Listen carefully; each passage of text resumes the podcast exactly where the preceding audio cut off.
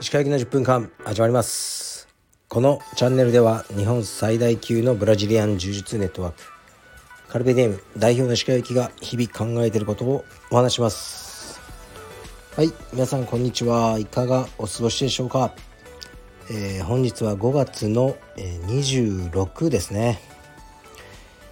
東京は曇ってます。でそんなに暑くはないですね。今日20度ぐらいでいい感じです。で今日はですね僕は朝の8時からミーティング。で、えー、10時からもミーティング。そんな感じでしたね。たまにこういう日があります。で今はオフィスにいるんですがもうこの収録終わった瞬間にオフィスを飛び出して自宅に帰らなければなりません。なかなか忙しい日です。でレターに行きますかね。今日はねもうほんとノープランだから今初めて読むようなレターです。言います。えー、っと一応古い方から言いますね。結構来てるな。ありがとうございます。これいきます。石川先生こんにちは。石川先生が以前ストレス軽減法として SNS を見ないというのを話しており実行してみました。すっぱりやめるのは難しいのですがまずは携帯の電源をオフにして家に置いて散歩に出かけたりしているのですがメンタルに良い気がしています。調べたらデジタルデトックス。ニュース立ち SNS 立ちスマホ立ちというのはかなりメンタルにも実生活にも良い影響があるようです。石川先生はそのようなデジタルデトックスや何かを断つことをやったりしていますか？やめて何か人生にプラスになったことやストレス軽減になったことはありますか？ご意見をお聞かせいただけたら嬉しいです。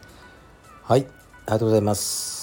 そうっすね。SNS ね本当にね僕もやりたくないんですよ。このねえっとねスタイフは好きです。このラジオは好きです。これも SNS なんでしょうが他がねやりたくないんですよね。インスタとかもやめたいな。というわけで最近はストーリーしかあの投稿してないんですがまあインスタを通じてね仕事が来たりもしなくはないのにので まやり続けるしかないかなって思ってますね。で、えー、やめて人生にプラスになったこと。そうですね。やっぱ仕事を無理やり詰め込むことですかね。は良くない。って思ってますね。前は本当ね仕事してないと不安だったんですよ。なんか罪悪感があるというか。で無理やりねあの仕事を入れたりこうね振られた仕事はやります。みたいな感じでしたね。でそれを最近はもうほぼ断るという感じにしててそれがすごく人生にプラスになってる気がしますね。で なんでそうしてるかというと、まあ、今は家族の時間をしっかりと持とうと思ってるんですね。別にねいい人ぶってるわけじゃないですよ。いい人ぶってるわけじゃなくてやっぱ家族が大事だしまあ、息子のレスリングとかあと娘ね娘がちょうど不登校だった時期もあってそのいろんなケアとかまあいろいろですよ。今はねあのお母さんね妻のお母さんと同居してるんですね僕は。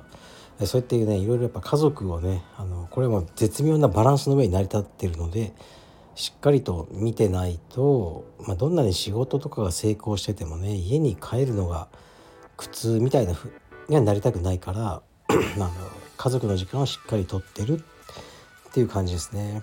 だから辞めたというか、まあ、仕事をね無理やり詰め込むことあと会食ですね。会食ももうほぼ行かないですね。はい。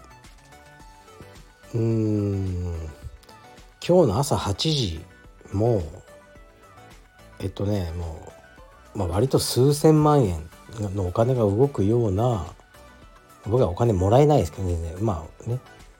僕の関係でなんか動くような話だったんですけどもうね朝8時からパン屋でミーティング30分終わりです。そういう感じでしたね。まあその人はもうそういう人なんでできる男はもう朝パン屋で数千万って感じなんじゃないですかね。もうわざわざ夜会ってお酒飲んで、えー、何かねする必要はないなと思いますね。だから夜の会食とかはうんまあほぼゼロですね。でそれはすごく僕にとっては良いことなのでまあコロナでねあのそれが許されるようになって今戻ってきてますけど戻りきらないように、まあ、飲食業界の人にはね悪いんですけどもう会食をねよく週に1回とかね2回行ってたような日々には僕は戻らないででそれよりねあの 子供とかの時間を増やそうと思ってます。はい。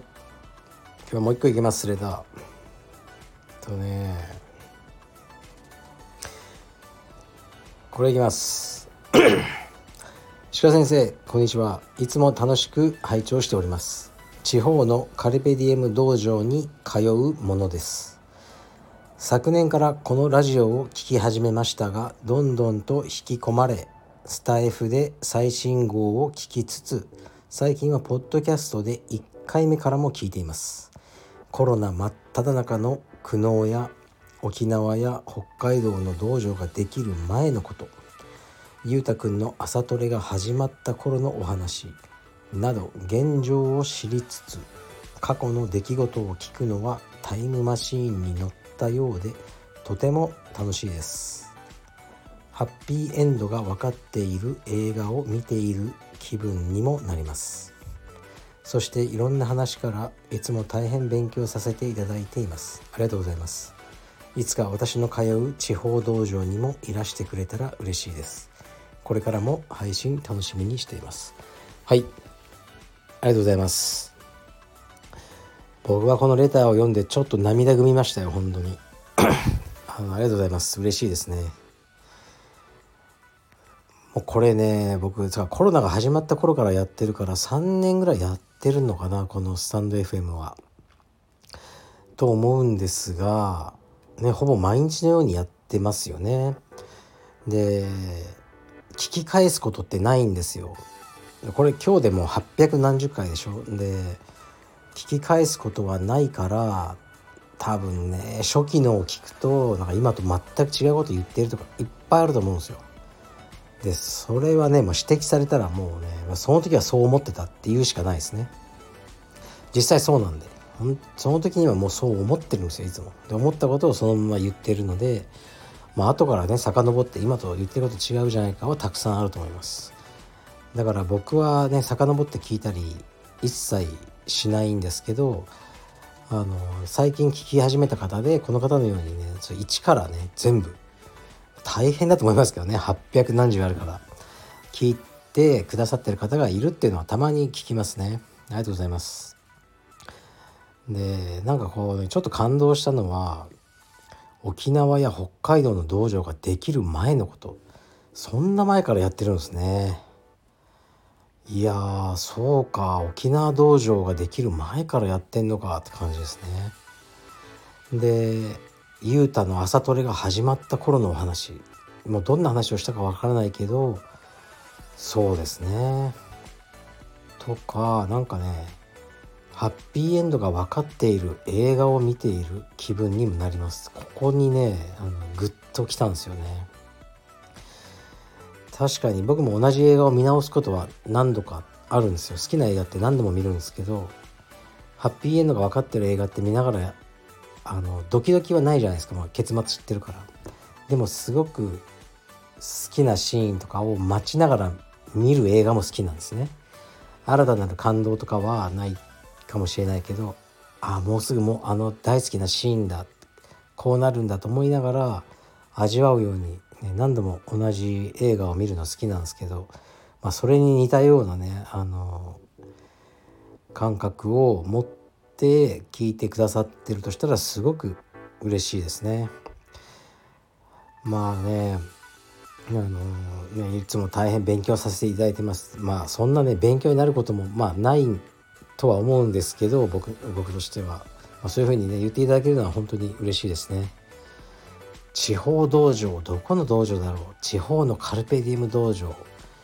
うーんどこだろうな。大体行ってますけどね。この方とお会いしてないだけでしょうね。どこでも行きますよ。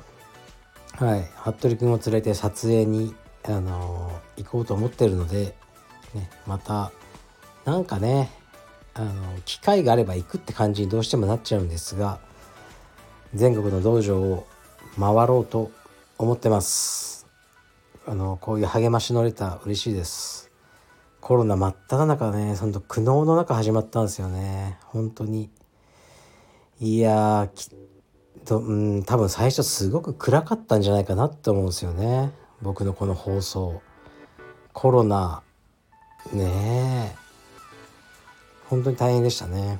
でも振り返ってみること大事じゃないですか。コロナに対する僕の最初からの立ち位置は僕は正しかったって思いますね。まだわからないかもしれないけど僕はコロナにあの対しては全く最初からブレてなかったですね。ぶっちゃけ風邪だろ？しか思ってなかったですね。風邪でなんで大騒ぎしてんの？でまあ言えなかったですけどそこまでは。僕はそういう風な感じしか受けなかったですね。うん。では今はまあほとんどの方がそういうふうに思ってらっしゃるんじゃないかなと思いますけどまあ大変な3年間でしたね。これから取り戻してね道場もまた盛り上げていこうと思います。いつもレターありがとうございます。失礼します。